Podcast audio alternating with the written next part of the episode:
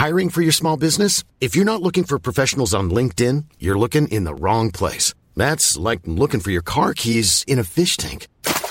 LinkedIn helps you hire professionals you can't find anywhere else, even those who aren't actively searching for a new job but might be open to the perfect role. In a given month, over 70% of LinkedIn users don't even visit other leading job sites. So start looking in the right place. With LinkedIn, you can hire professionals like a professional. Post your free job on linkedin.com slash people today.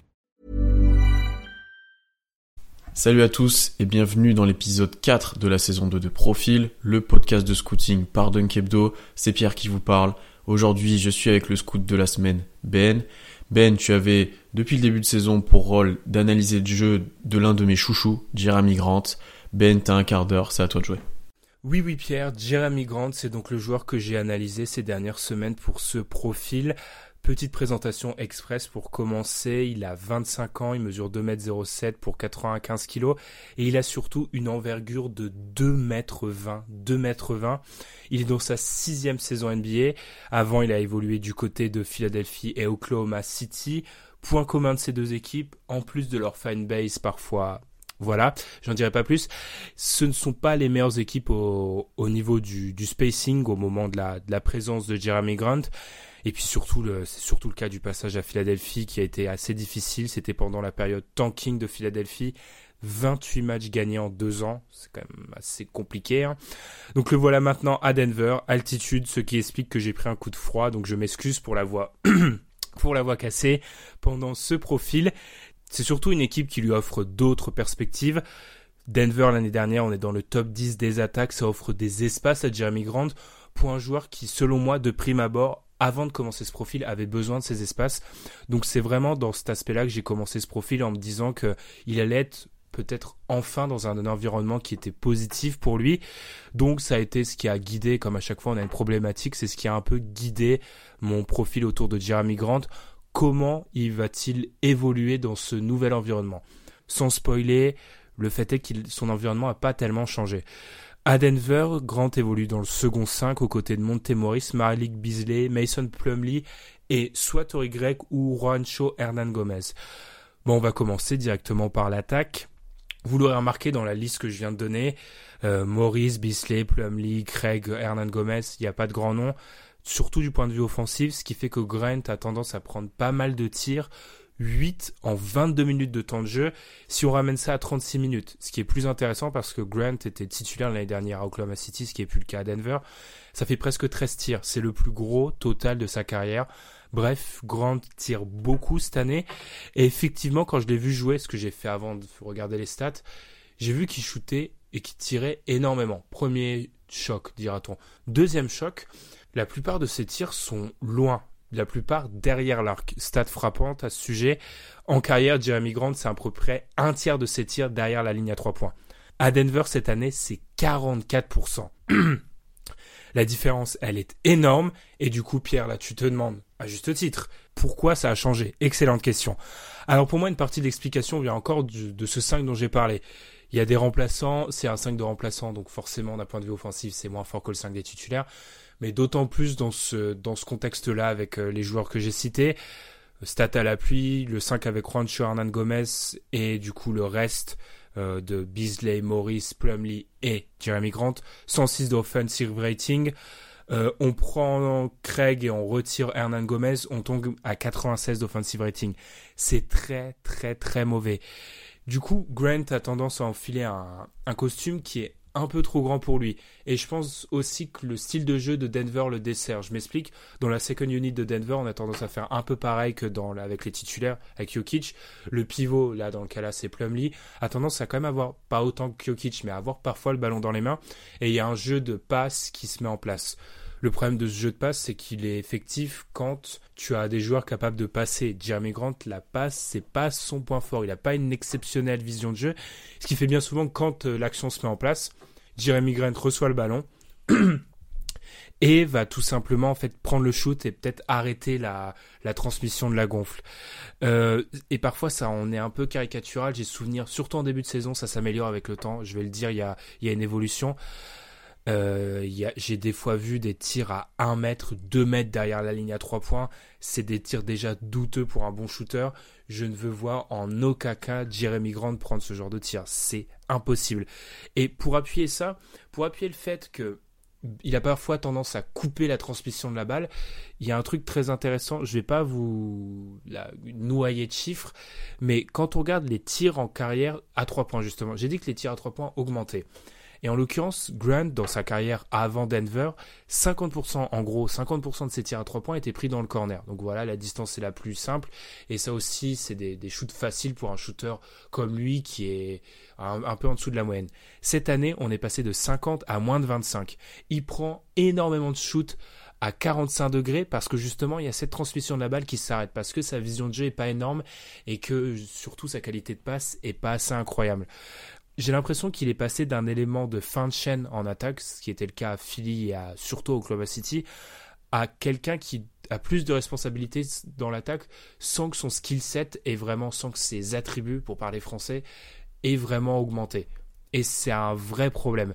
C'est ce qui explique pour moi très clairement qu'en début de saison, il a eu énormément de mal à mettre des tirs. Pour moi, ça s'explique parce que sa section de shoot était était tout simplement pas bonne. Encore une fois, je vais pas vous assommer de chiffres, mais quand on regarde les stats, là, on creuse vraiment très profond. Mais quand on regarde les stats avancées au niveau des touches de balles, on remarque qu'il touche énormément plus de ballons cette année en face du panier qu'à Oklahoma City. Ça s'explique, je pense, par son rôle qui a évolué, mais ça s'explique surtout par en fait, cette attaque tente de mettre en place Malone avec ce second 5, mais ça ne prend pas parce que Jeremy Grant, n'a pas cette qualité de passe là. Alors après, je peux sembler être assez euh, négatif, mais vous inquiétez pas, euh, le, positif va arriver. C'est juste que pour l'instant, en fait, le contexte Denver le dessert. J'ai un dernier exemple qui, je pense, est encore plus parlant. Euh, c'est une action, je pense que peut-être les, auditeurs auront vu. On est face à Brooklyn à Denver. Passe le match qui s'est joué récemment. On est en mois de novembre. Et Grant est à deux doigts de réussir ce qui aurait pu être peut-être le dunk de l'année sur Joe. Peut-être que les gens ont vu ce presque highlight. Et ben en fait, si on se concentre sur cette action, c'est une contre-attaque 4 contre 3. Et en réalité, Grant rate deux fois une possible extra passe. Et c'est le genre d'action que j'ai vu beaucoup. Euh, les décalages, l'extra passe potentiel est souvent manqué et il préfère prendre le shoot c'est assez embêtant parce qu'il y a, des fois où clairement il y avait quelque chose de plus intéressant à, faire. Après, la bonne nouvelle, c'est que récemment, et c'est pour ça que comprendre Jeremy Grant dans le contexte Denver, pour l'instant, c'est extrêmement compliqué parce qu'il a eu un début de saison très compliqué au shoot et là, depuis 10 matchs, il shoot à 50% à 3 points. Donc là, on est à un stade, je pense clairement, où les choses sont pas encore fixées sur euh, Jeremy Grant dans l'attaque de, Denver. Et donc du coup, on a ces espèces de phases où on a une phase basse au début, là on a une phase haute, qui sont pas du tout représentatives parce que autant Jeremy Grant, c'est pas un mec qui shoot à 25% à 3 points, mais il est pas à 50% à 3 points de réussite. C'est là encore, c'est une anomalie.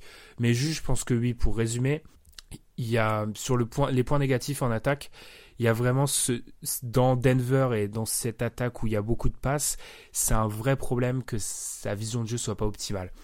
Après, je vais arrêter la négativité parce que en fait, c'est pas le jeu, c'est pas le jeu de Jeremy Grant. Et justement, je suis pas le seul à le dire. Mike Malone, son coach, le dit aussi. Je le cite. Quand Jeremy Grant est juste un spot-up shooter à trois points, vous n'obtenez vraiment que la moitié du joueur qu'il est quand il est en attaque, met la pression dans la raquette, obtient des lancers francs, il devient une réelle menace dans beaucoup de domaines. Et une stat pour appuyer ça, Jeremy Grant près du panier, c'est 70% de réussite au shoot. Je veux dire, comme je l'ai un peu sous-entendu au début, il est aérien, il est puissant, il est long. Il est déjà beaucoup trop athlétique pour des 5 titulaires, il l'avait montré au Oklahoma City. Euh, c'est un carnage face à des remplaçants. C'est pour ça que j'ai pu m'énerver parfois en regardant Jeremy Grant c'est un mec qui devrait driver constamment. Alors certes, son tir, euh, son, dribble, pardon, pas, c'est pas, il a pas un ball handling de malade, mais c'est assez pour driver. Il devrait driver constamment parce qu'il est beaucoup trop athlétique. les différences sont folles par rapport à des 5 remplaçants et à des euh, ailiers forts remplaçants parce que c'est le poste qui joue auquel il, évolue principalement, voire ailier, euh, enfin 3-4 dans ce système de Denver. Il est juste beaucoup trop athlétique, beaucoup trop grand pour tous les joueurs qui, qui l'affrontent. Et donc du coup, ça en fait un excellent finisseur parce qu'il peut juste se rendre dans la raquette continuellement et marquer à deux points. Il y a notamment une action que je pense Denver devrait plus mettre en place. C'est un pick and roll avec euh, qui tient la balle et il peut parfois faire euh, décaler décalé Grant, où il y a aussi des end-off Plumlee Grant. Et ça, c'est super intéressant parce que le pivot adverse est plus dans la raquette. Et déjà que les pivots remplaçants ont du mal à contenir Grant quand il pénètre, face au, pivot, face au, reste d'un 5 remplaçant, personne ne peut l'arrêter. Il y a aussi dans les cuts où je le trouve hyper intéressant, mais pour moi, il est desservi par Montemoris, son backup meneur qui est tout simplement pas bon en fait. Je pense que je vais pas, vais pas y aller par 14 chemins. Montemoris c'est pas bon et donc du coup il rate beaucoup de cuts. Mais l'avantage encore une fois de Grant c'est qu'il est tellement athlétique, même si parfois ses lectures dans les coupes sont il rate des espaces. Il est tellement athlétique qu'en fait, il va quand même réussir à aller au panier ou mettre les points parce que il y a juste un, en termes de premier pas, etc. Il est juste trop fort pour le mec qu'il affronte. C'est limite parfois frustrant de le voir face aux 5 remplaçants parce qu'il est trop fort pour, trop athlétique. C'est comme regarder, euh, quand on regarde en NCAA parfois des mecs qui sont juste trois fois plus athlétiques que le reste. c'est ça, Jeremy Grant, parfois. Euh, par rapport à son intégration offensive, parce qu'il va falloir que je passe de la défense, une des choses qui a été parfois soufflée, c'est peut-être de le mettre dans le 5 titulaire. Euh, je suis pas. Mike Malone n'a pas l'air de vouloir faire ça parce que le 5 titulaire de Denver, c'est celui qui a le plus joué dans la ligue. C'est des mecs qui sont assez habitués à jouer ensemble.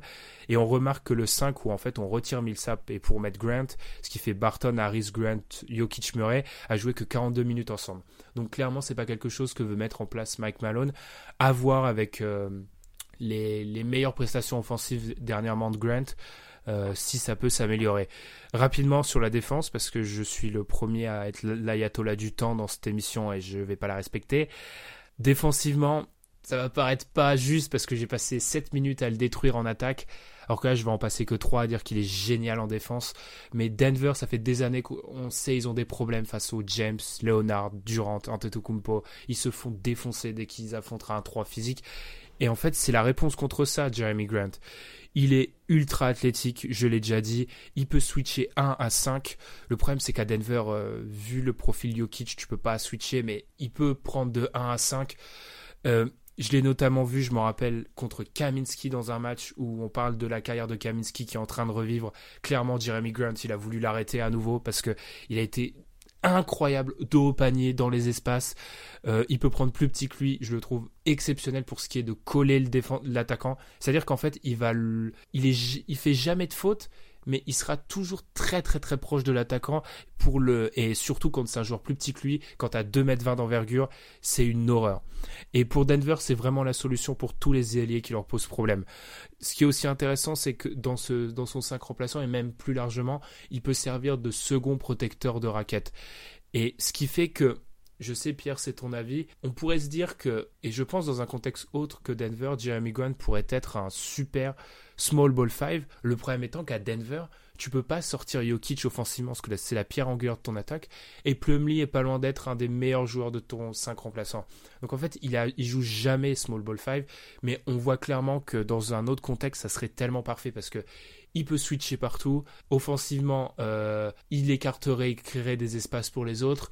Et en plus, il peut finir dans la raquette. J'en ai pas parlé. C'est un bon rebondeur. Il a les fondamentaux. Je vais faire plaisir à toute la fanbase d'Okessi.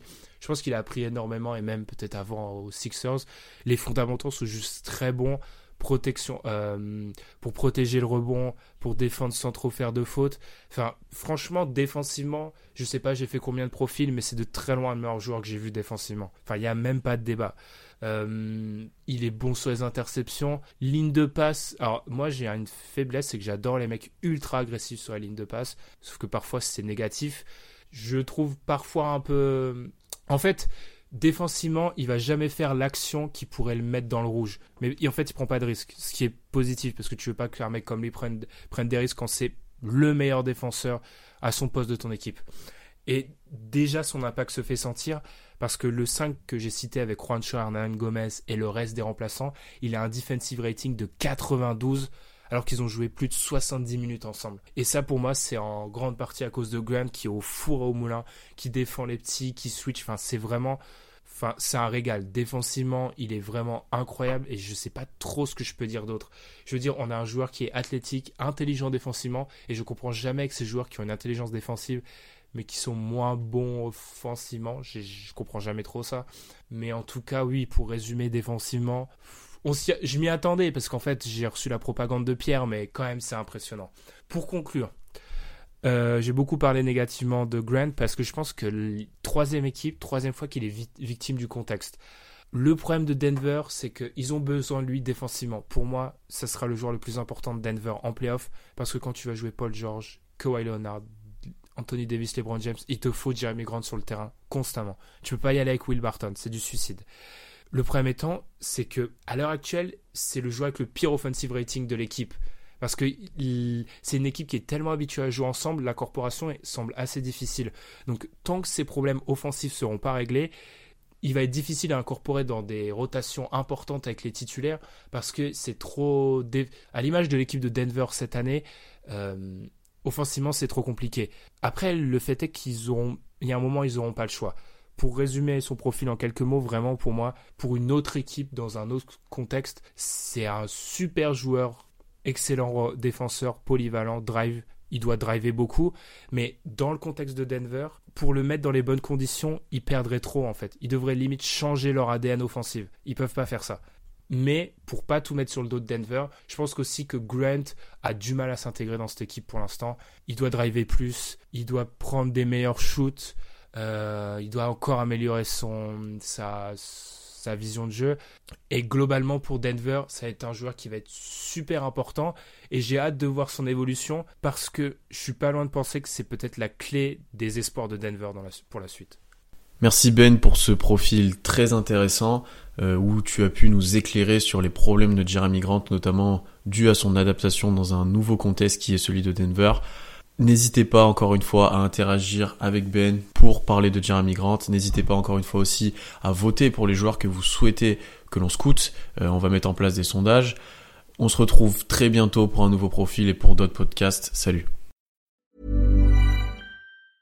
Even when we're on a budget, we still deserve nice things. Quince is a place to scoop up stunning high-end goods for 50 to 80% less than similar brands. They have buttery soft cashmere sweaters starting at $50, luxurious Italian leather bags, and so much more. Plus, Quince only works with factories that use safe, ethical, and responsible manufacturing. Get the high-end goods you'll love without the high price tag with Quince. Go to quince.com/style for free shipping and 365-day returns.